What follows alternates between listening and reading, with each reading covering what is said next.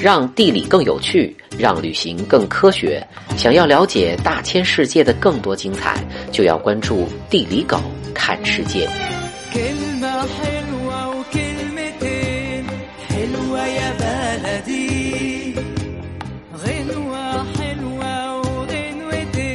冲积平原是河流携带大量泥沙堆积而成的平原，气势汹汹的河流冲出山谷，突然进入平原，就像被生活打败了的黑社会一样。因为平原坡度小，河流速度慢了下来，从中上游沿岸打结的泥沙都带不动了，河流死气沉沉的流淌，泥沙逐渐沉积下来，成为广阔的平原。泥沙形成了肥沃的土壤，利于耕种。河流方便交通运输，这让人类最终放弃了在丛林里打桩子，选择了在土里刨食。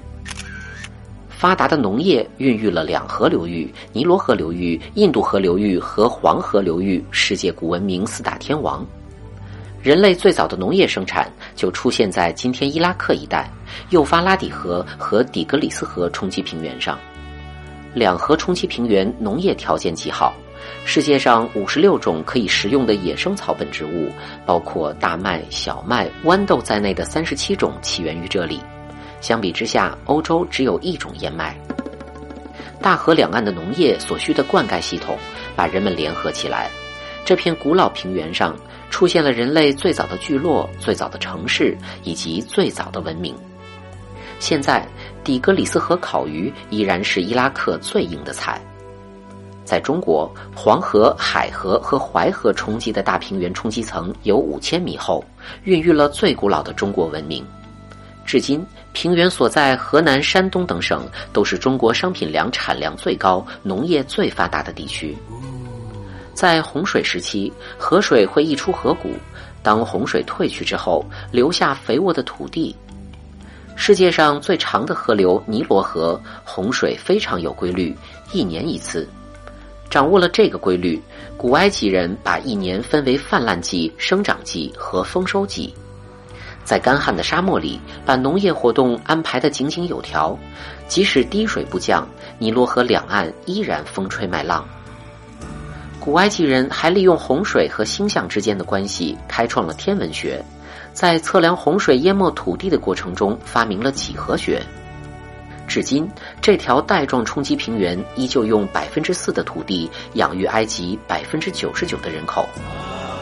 在东南亚热带河流冲积平原上，在洪水时期被淹没的土地上，人们还会种上深水水稻，但和肥沃土地一起包邮的还有连绵不绝的水患。洪水时期，泥沙会堆成河流两侧的天然堤。随着泥沙淤积，让河床继续增高，最后形成地上河。中国黄河下游河床每年八到十厘米的速度抬升，已经是地上河几百年了。一旦天然堤被冲毁，河流就会在河口处改道，淹没农田和城市。洪水与人类文明相伴而生，世界各地都有关于大洪水的传说。中国人的图腾龙就是掌管洪水的。中国历史从大禹治水开始写起，其中在世界范围内，黄河大捷都是表现最突出的。三千年来，改道一千五百九十次以上，平均两年一次，大的改道有二十六次。泛滥成灾是日常，中国历朝历代君王一想到这位大姐就脑壳疼。河道在摆动的时候，会在冲击平原的低地上形成湖泊和沼泽。圣经中描述的伊甸园，据说就在伊拉克南部两河之间的沼泽地上，河岸边还立着传说中亚当和夏娃偷吃禁果的那棵树的残干。柬埔寨洞里萨湖就是湄公河冲积平原上形成的东南亚第一大淡水湖。洞里萨湖还有个名字叫鱼湖，是世界渔产最丰富的湖。没有洞里萨，就没有吴哥王朝几百年的繁荣。冲积平原上一些废弃的河道，还会形成一种特殊的牛轭湖，形状类似牛轭这种农业用具。美国阿拉斯加 c a n u d 河上形成的牛轭湖，现在这里是个野生动物保护区。从古至今，冲积平原都是人类人口最密集、经济最富庶的地区，也是洪水风险最大的地区。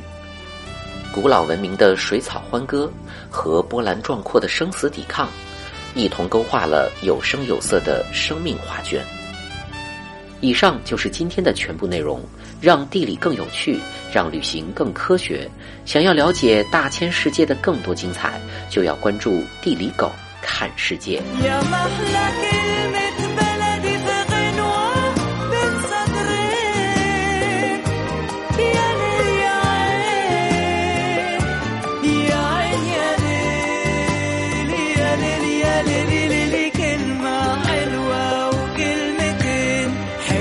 Yeah.